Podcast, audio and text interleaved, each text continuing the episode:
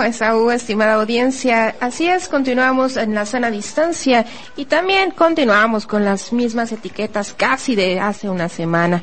Y es que la reunión entre Andrés Manuel López Obrador y Donald Trump redujo en 12 puntos porcentuales en promedio las menciones negativas en redes sobre el presidente mexicano. Al menos así lo reveló un estudio de México en la red en el que se analizaron las tendencias en la conversación digital durante el par de días que duró la visita a Washington.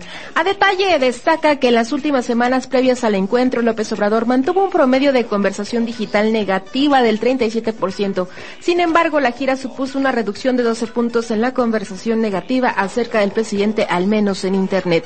La reducción de negativos sobre Andrés Manuel López Obrador en la gira muestra, concluyen los analistas, un buen resultado en términos mediáticos. El estudio elaborado por la agencia Prometeo también detalla que el encuentro entre ambos mandatarios protagonizó los temas de conversación digital en México, pues de acuerdo con los datos presentados, se registraron 8 billones de impresiones, es decir, menciones en redes en tan solo 48 horas, lo que apuntan los analistas representa un gran posicionamiento en términos digitales. Quien también salió beneficiado tras el encuentro es el canciller Marcelo Ebrard.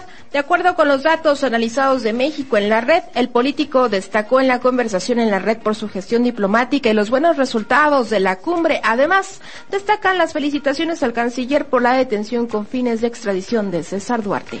Pues este es el dato duro en redes sociales de la visita del presidente Andrés Manuel López Obrador a la Casa Blanca. La semana pasada, justo cuando esta sección estaba al aire, Marisol Audiencia, el presidente mexicano visitaba el monumento a Lincoln y a Benito Juárez allí en Washington, aunque lo más comentado, como era de esperarse en redes sociales, fue lo que sucedió después en el Jardín de las Rosas en la Casa Blanca con los discursos de ambos mandatarios que fueron calificados por la prensa de muy sensatos, por decirlo de alguna manera. Un tuit que llamó la atención luego del discurso del presidente Andrés Manuel López Obrador fue el del comunicador Ciro Gómez Leiva, un crítico confeso de la administración de López Obrador, quien escribió excelente mensaje del presidente, excelente evento y hasta el momento excelente viaje.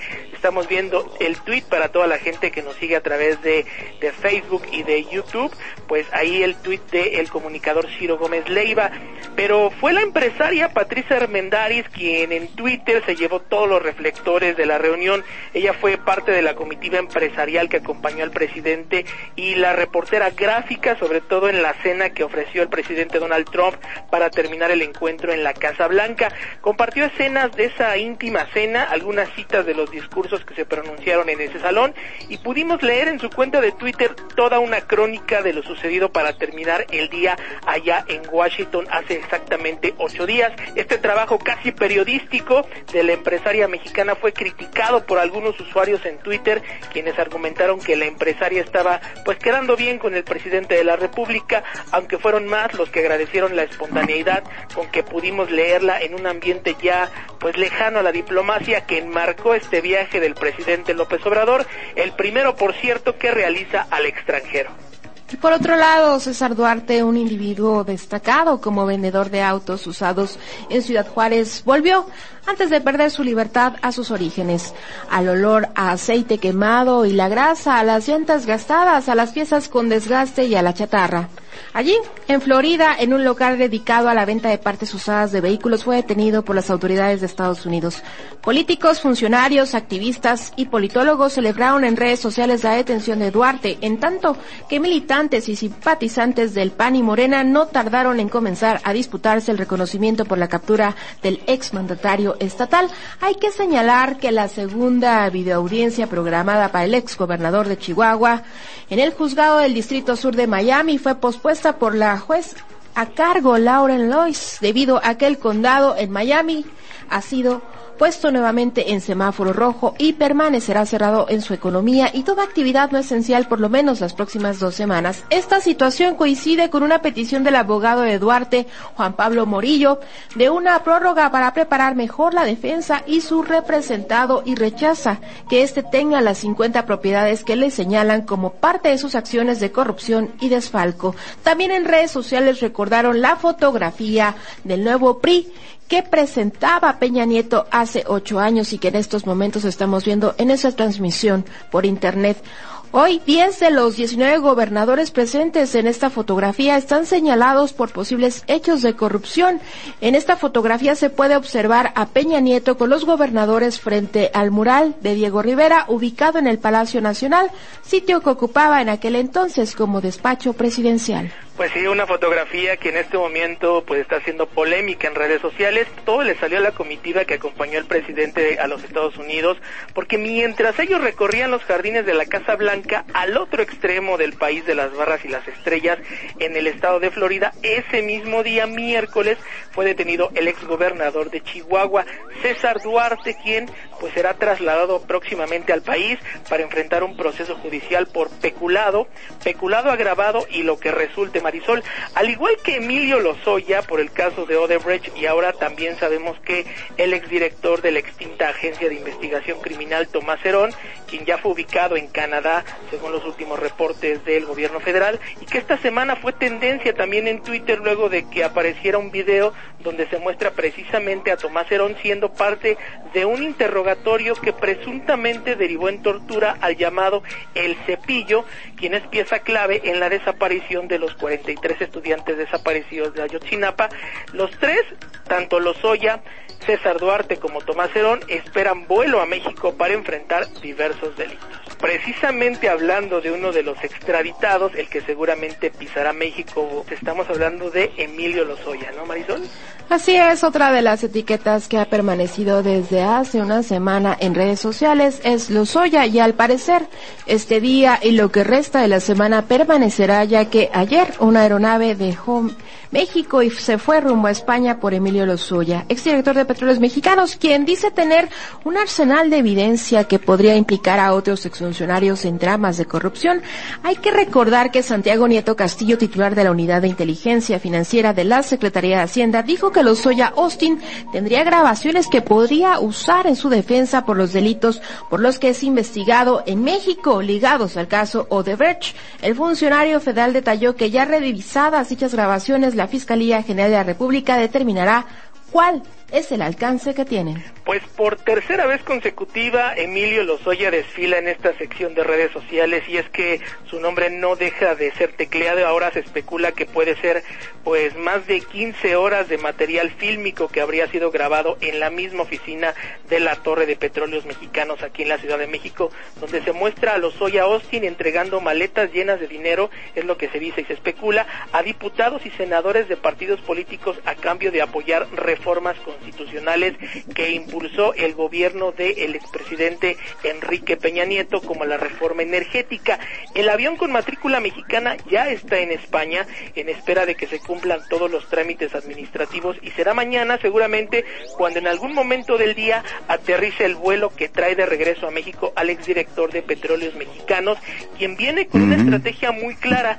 Se dice que de cooperar con la administración actual y busca declararse como un instrumento no doloso de la comisión del delito para que la Fiscalía General de la República pueda otorgarle una figura jurídica que se llama criterio de oportunidad que lo salvaría de alguna acción penal siempre y cuando ayude a ir subiendo en la investigación de la estructura de la red criminal del que está siendo acusado. Esta novela, como bien dicen, está parece apenas iniciar. Así es, Saúl. Últimamente el doctor Hugo López Gatel ha enfrentado comentarios en redes sociales que lo acusan del mal manejo de la crisis sanitaria por COVID-19. Ante la oleada de estos comentarios surgió la etiqueta Gatel renuncia, pero también apareció una mujer identificada como Mar Dietrich, quien lanzó una petición en la plataforma change.org para frenar las calumnias y difamaciones que se han difundido en contra del doctor López Gatel. En su petición, la cual al momento cuenta con más de 11.000 firmas, Mar Dietrich solicita protección y poner un alto de manera legal a las acusaciones en contra de López Gatel. Cabe mencionar que en la conferencia matutina el presidente Andrés Manuel López Obrador expresó, Hugo, aguanta, el pueblo se levanta.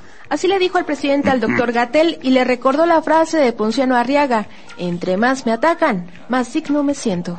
Y es que ayer así terminó la conferencia matutina del presidente de la República en Palacio Nacional. También se mantienen los embates por el manejo de la autoridad sanitaria la pandemia por COVID-19 y el subsecretario Hugo López Gatel es el blanco de estos. Así como hay propuestas para su defensa, también hay otras que buscan su destitución. Ya hace algunas semanas se rechazó una denuncia que encabezaron algunos militantes panistas que solicitaban que pues no apareciera más el doctor Gatel en las conferencias vespertinas diarias. Su demanda fue rechazada y ahora luego de la polémica que se suscitó el fin de semana pasado cuando no se presentó el semáforo sanitario por inconsistencias, dijo el mismo subsecretario de salud en las cifras de algunos estados, la polémica en redes se ha revivido en redes sociales con estas etiquetas renuncia Gatel y Gatel se queda, quienes se han enfrentado en estas mismas hashtags. Esta última etiqueta, Gatel se queda, que ayer al final de la mañanera respaldó el presidente Andrés Manuel López Obrador, que cerró fila Fue lanzada la activación digital denominada Yo defiendo al INE. Mediante un comunicado que se hizo viral en redes, se expuso que llegó el momento de defender al INE y a la democracia.